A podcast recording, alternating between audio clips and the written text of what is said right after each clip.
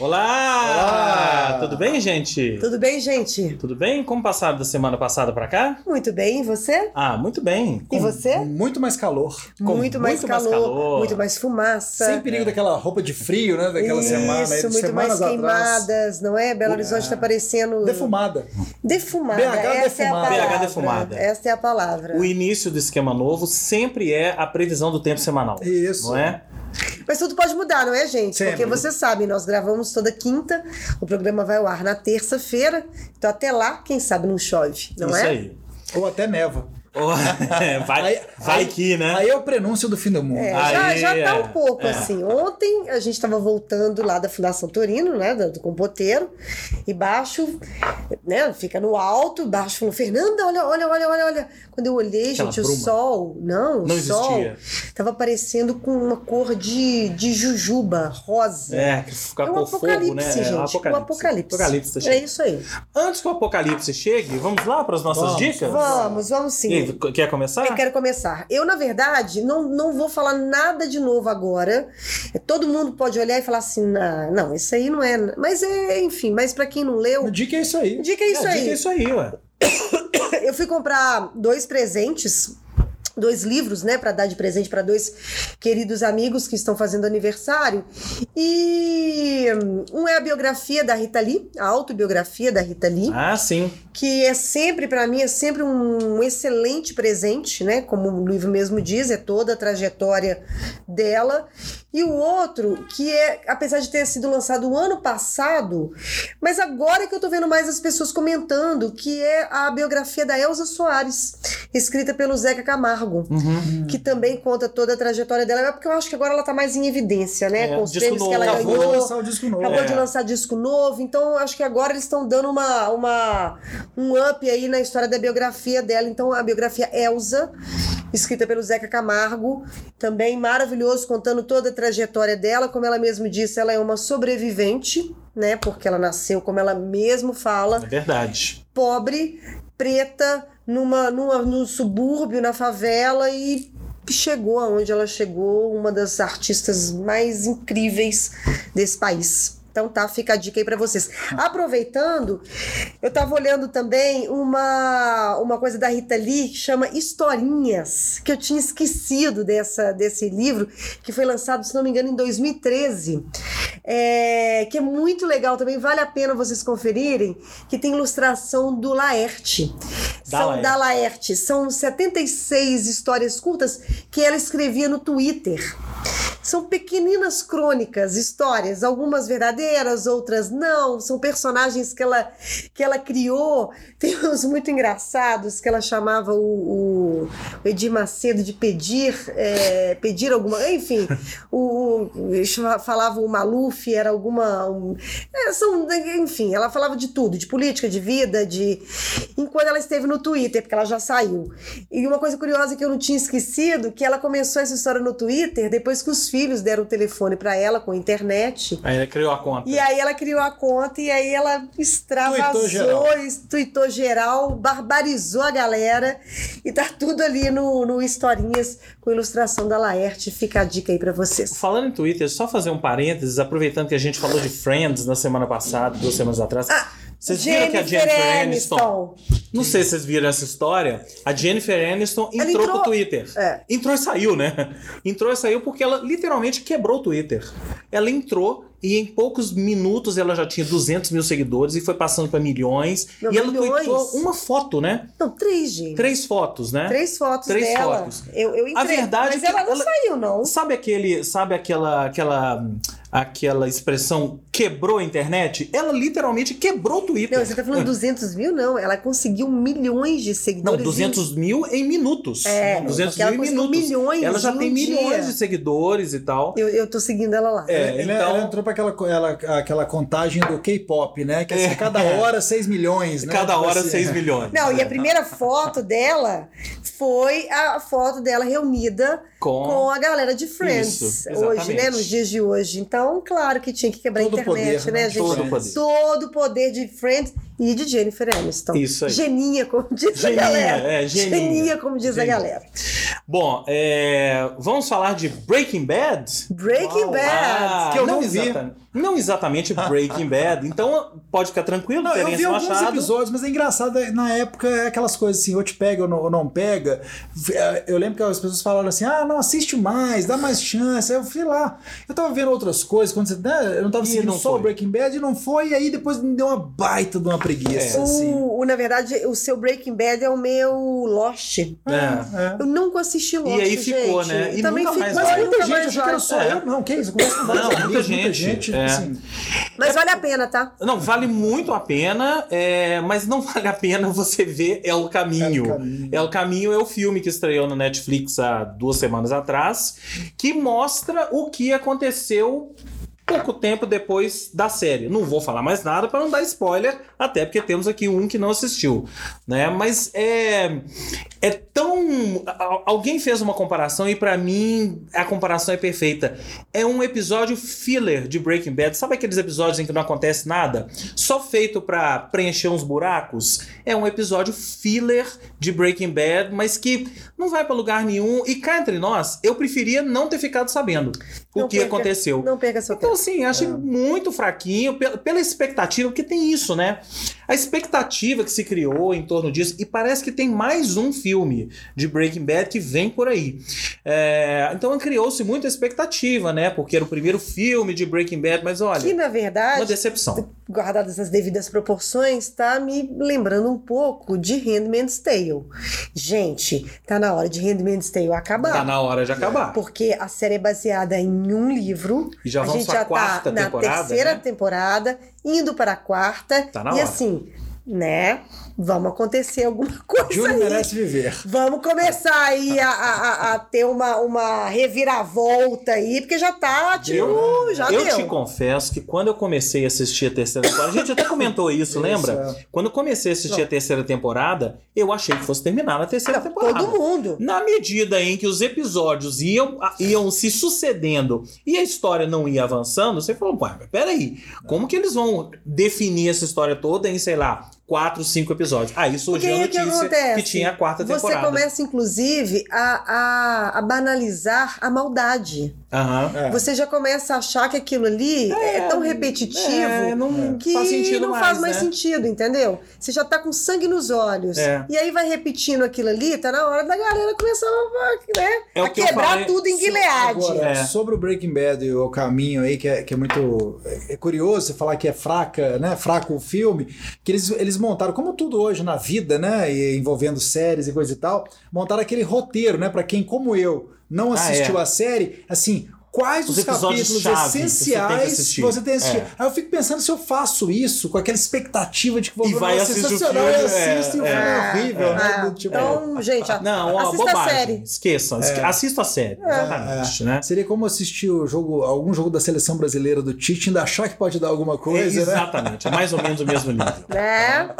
E aí, o que mais temos aí? Vamos falar disso que está na sua mão? Vamos, eu tava, adiei por algumas semanas, viu, Luísa Brina? Mas é, recebi esse disco dela, ela esteve lá na Rede Minas, né, e na Inconfidência, enfim, divulgando. Tenho saudade, mas já passou, que é o terceiro disco dela. Um disco assim, a começar pela arte aqui, muito legal, Muito né? que bonito, ainda, é. Eu acho assim, a gente ainda gosta de CD, né? Tem gente que nem tem um aparelho mais, mas ela investiu aqui num livreto, ó, com letra, cifra, enfim. É, disco produzido pelo Chico Neves, sucessor do Tantá, né, que é o segundo disco. Tem uma parceria muito legal com Fernanda Takai. O disco tem produção artística, artística do César Lacerda também. Enfim, ela é muito bem acompanhada. Como sempre, tá aí, trabalho. Luísa Brina, que faz parte do Brina. Graviola, né? E, e aí, já, já no terceiro disco da carreira solo. Fica essa dica então, cantora mineira. Aquela hora que vocês falaram assim, ah não, Jennifer, não sei o que, eu já ia puxar pra Geninha, que Geninha já ia puxar pra a Luísa Luísa Brina, Brina, mas é. então, deu certo. A gente falou certo. de cantora Deu mineira, bacanaço. Valeu, Luísa. E recomendo a todos aí, disco novo dela então. Muito bem. Vamos pular para séries agora? Vamos falar para as séries. É, Você quer falar primeiro? Não, vai aí que você já tá com ela na, na mão aí, Já tô ó. com ela na mão, gente. Vai estrear a terceira temporada de The Crown, que acompanha a história da família britânica e Família Royal. não, família royal. Família Royal. Gente, eu não sei vocês, mas eu sou apaixonada, já falamos sobre isso aqui. É apaixonante essa série. E a Claire Foy, que faz a Rainha Elizabeth, fez magistralmente durante todo esse tempo, desde quando ela foi coroada até 1964, quando começa essa terceira temporada da série, que agora é interpretada por uma atriz que eu também amo, que é britânica, que é a Olivia Colman, Olivia Nossa. Colman, que ganhou o Oscar. vencedora do Oscar. Opa, o, por esse vencedora ano, do por- Oscar. do, a favorita, né? Também vai interpretando uma outra rainha E é maravilhosa. A madrasta. É. a madrasta da Fleabag. Na série. A madrasta da Fleabag, a série premiada e tal. Olivia Colman é a Que madrasta. é dela. maravilhosa. E também é uma outra atriz que tá, que tá interpretando essa terceira temporada que eu amo também, que é a Helena Bonham Carter, Uhum. que faz a princesa Anne. Princesa Anne. Porque nessa vez agora, a- ela. Não, mentira, ela, a- ela não Ela faz. faz ela não. faz a, a Margaret Margaret. Não, a A Margaret. Princesa Margaret. A, Quem irmã, faz a irmã Ah, da. Viajei. A irmã da Elizabeth. Eu ia Olha, perguntar olha assim. a É. ainda. Não, eu ia perguntar assim, quem faz a Margaret Thatcher, mas ainda não é, né? Não, Ainda não começa chega em aí. 64, Começa na verdade. 64. Então tem- aparece desde a ascensão dos Beatles até aí tem também o Príncipe Charles, aparece a Quem faz o Príncipe Philip?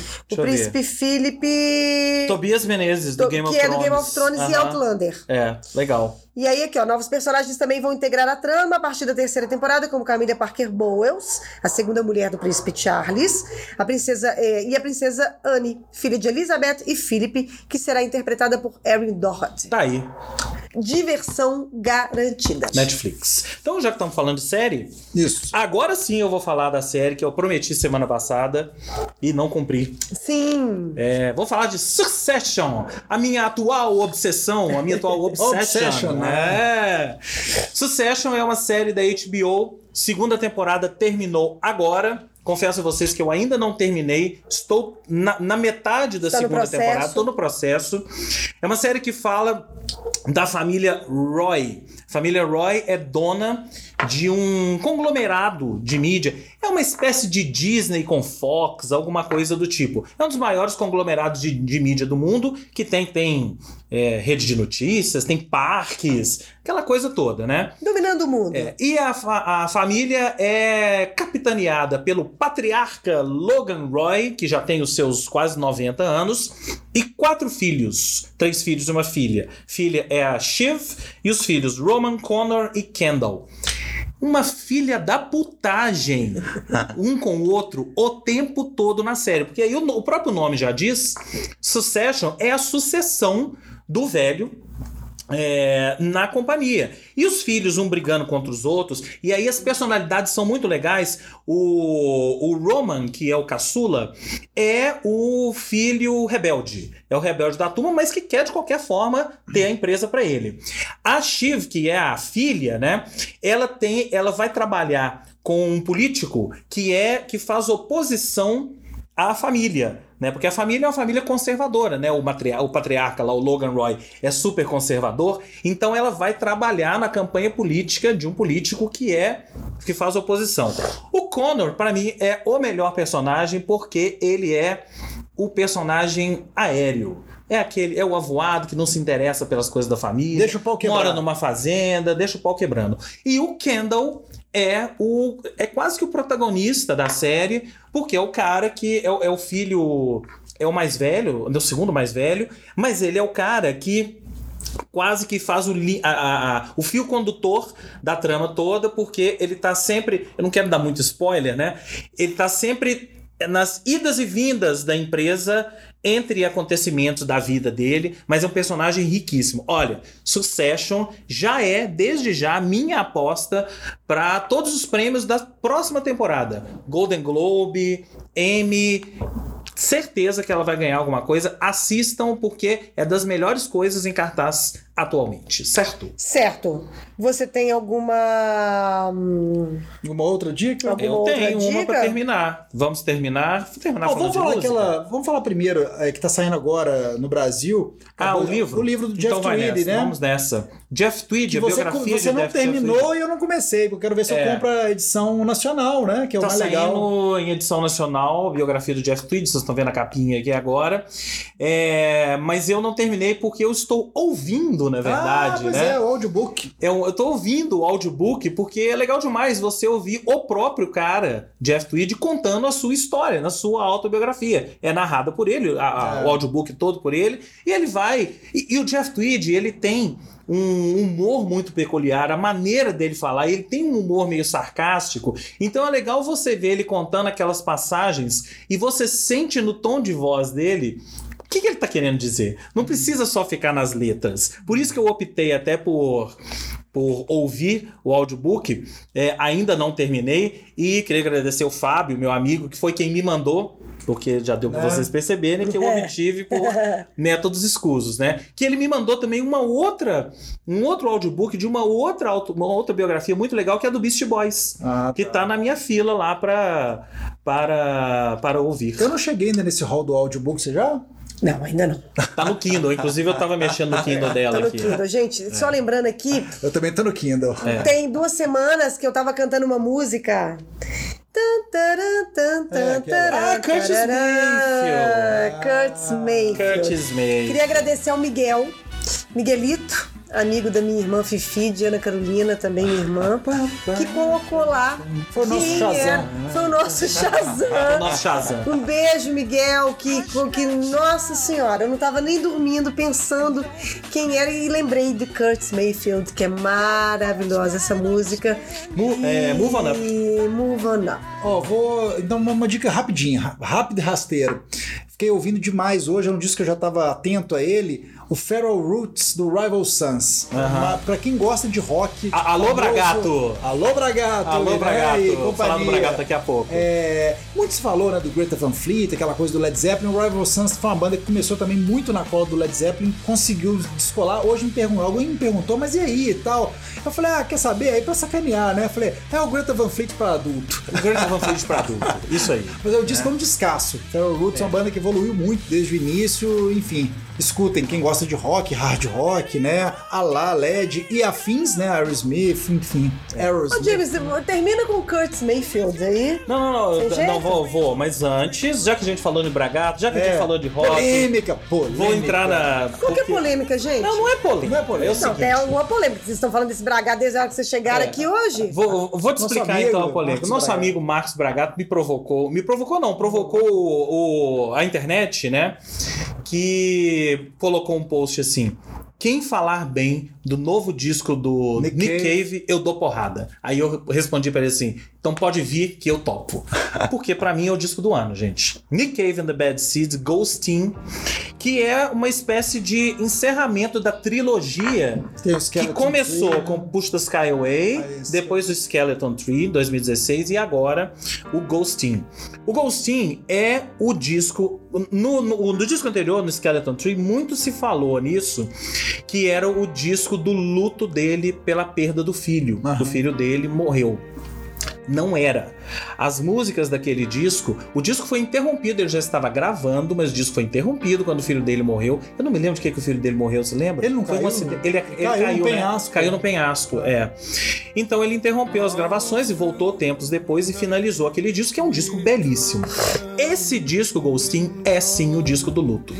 Todas as canções, as canções foram compostas com o Nick Cave remoendo essa, essa perda e trabalhando esse luto. Então as músicas todas já vem mesmo essa, essa trilogia já é uma trilogia mais calma, mais com sintetizadores, né?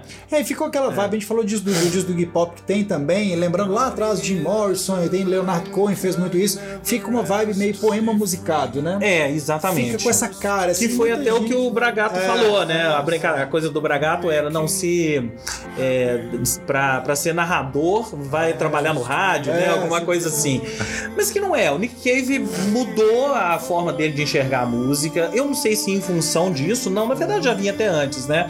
Mas ele mudou a, a forma dele enxergar a música, mudou o tipo de música que ele faz e cá entre nós me agrada até mais do que o trabalho que ele já fazia antes, que eu já era fã. Então as, as letras todas, parem e prestem atenção nas letras. Tem uma música em, espe em especial, que é a música que mais me chamou a atenção, que nada pode ser mais direto do que isso. A música chama Waiting for You. E a letra fala: Cause I'm just waiting for you, for you to return. Se isso não é mais direto do que ele falando pro filho dele, eu não sei o que, que pode ser. Então, olha, Ghostin para mim e não só para mim, procurem aí as críticas desse disco. É, já é um dos discos do ano. Para mim é o disco do ano até agora. Muito provavelmente vai estar tá na cabeça em todas as listas no final do ano. É um dos grandes trabalhos do Nick Cave, se não for o grande trabalho da vida dele. Não tô brincando, hein? Eu continuo gostando do Boatman's Call. Boatman's Call agora... também. É isso que eu falei. Eu já gostava do cara, mas agora eu acho que ele chegou num ponto que me arrebatou de vez. É, agora o do Nick Cave, a única coisa que vale falar desse disco, outra coisa que vale a pena falar, né, é da capa, que também muita gente é, comentou a assim. Capa, eu né? brinquei que ele contratou o capista da Enya, né? É. Porque assim, se fosse aquela fase, eu já comprei muito disco por causa da capa, né? Não ia comprar. Passa. Eu, esse do Nick Cave eu não compraria jamais. É. Então é isso. Chegou a hora então do nosso agendão com as dicas culturais para Belo Horizonte, região e afins. E afins. Vou começar advogando em causa própria. Isso aí. Porque no dia 25, próximo sábado da Vem próxima aí. sexta, 25 de outubro, vem aí a ma- a mais nova edição da festa Tumulto e Furacão, que eu tenho o prazer de produzir com a Dani Meira, nossa amiga Dani. Dane-se. Dane-se, DJ Dane-se, DJ James, D. James. E a festa vai ser, dessa vez, vai ser na Autêntica. Vamos fazer na Autêntica, porque teremos o show de Reverb All Stars. Aí sim. Reverb All Stars, que, pra quem não conhece, é a super banda da Surf Music mineira, cujos integrantes o tempo todo mudam, né? É a Big Band da. da- É a Big Band da Surf Surf Music Music. Mineira. E é engraçado que a gente fez a proposta pra eles, né? E aí, topam tocar na festa? Aí eles falaram assim, cara, a gente sempre quis tocar na Autêntica. Falei, então pronto, já é, vamos nessa, né?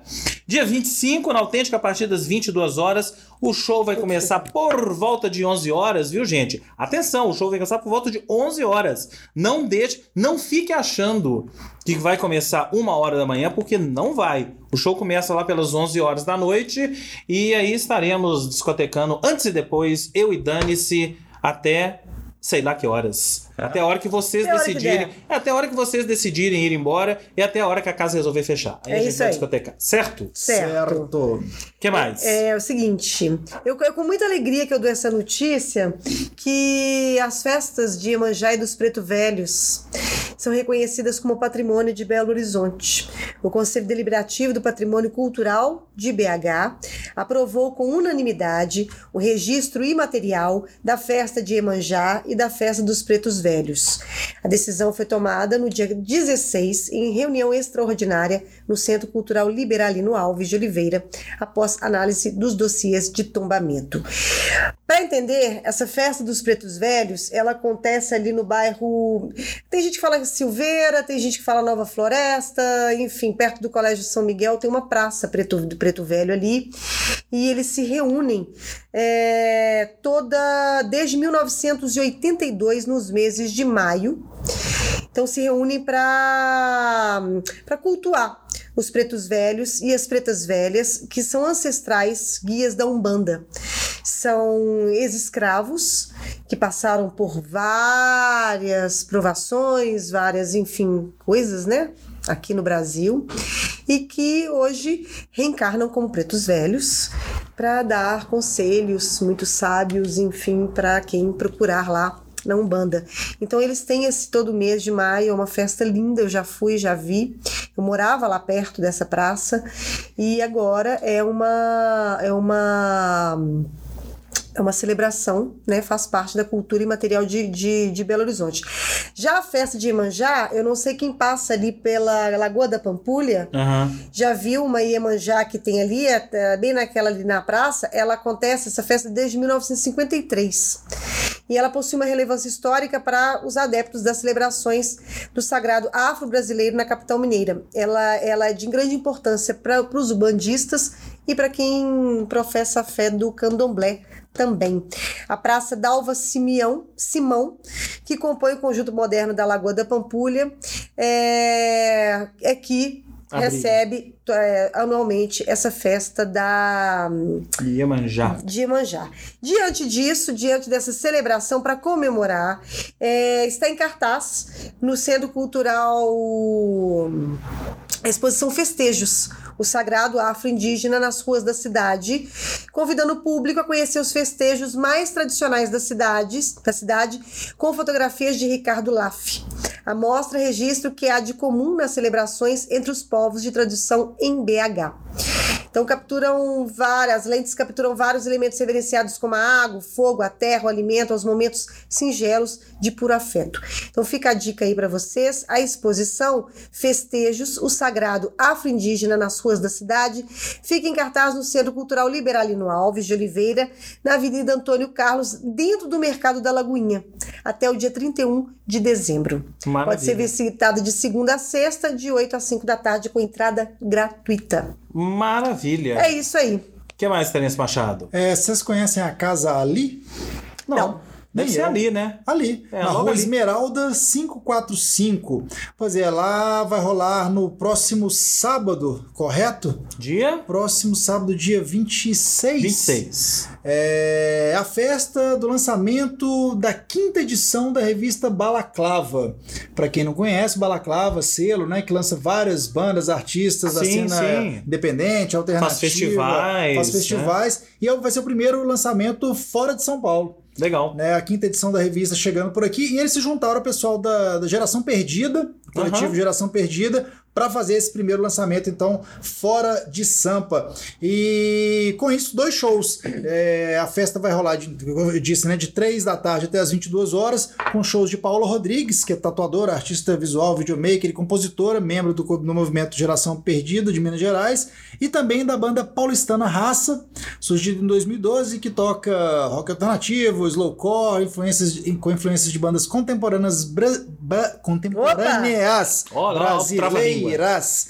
E lançaram seu terceiro álbum, Saúde, em abril deste ano, claro, pelo Balaclava. Muito então, bem. uma festa bacanaça. Balaclava também. Também é Também, trava né? língua. É um trava-língua também. É muito legal a revista do Balaclava. Eu já eu fui a um evento do Balaclava em São Lá, Paulo, né? peguei a revista, é muito legal, recomendo mesmo. Ah, é, ingresso antecipado é 15 reais, na porta 20. Lembrando que a distribuição desta quinta edição da revista Balaclava vai ser gratuita lá na festa. É isso aí.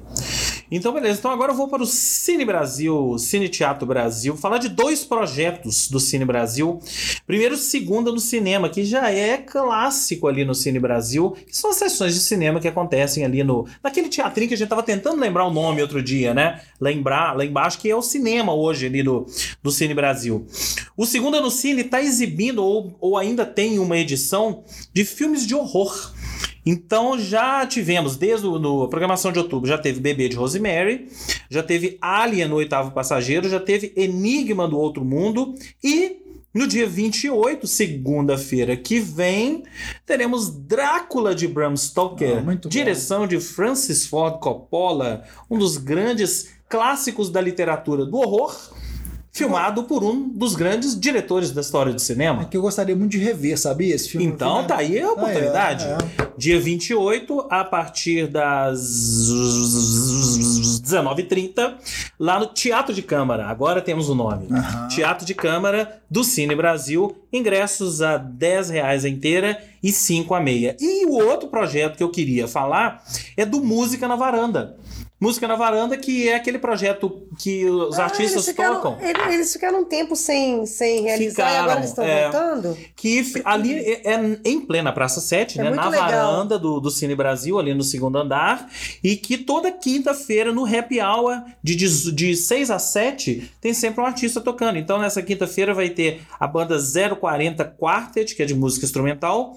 E na semana que vem, no dia 31, vai ter o Isaac Assis, que vai fazer um pop rock nacional, mas já teve até heavy metal. A banda Barba Negra já Legal. tocou na semana passada heavy metal. E eu tava me lembrando que o, o Rocking Strings fez umas duas datas ali, quando a gente estava até conversando com eles pro Val Sessions, e eu lembro que o Kiko mandou. Ah, a gente vai fazer música na varanda lá no, no Cine Isso, Brasil. isso, isso. Eles fizeram umas duas datas ali que deve ter sido também bem inusitado. Este com essa entrada, na verdade não é nem entrada gratuita, não existe entrada. É. É só você chegar chegando ali na Praça 7, quinta-feira, a partir das 6 horas, no varandão ali da, do Cine Brasil. Certo? Ok? Certo. O que mais? Eu tenho aqui o. Tá rolando já, já começou, dia 16, vai até agora dia 26 de, de, de, de dezembro. De outubro. outubro, no La Movida, ali na floresta, é, apresentações de micropeças.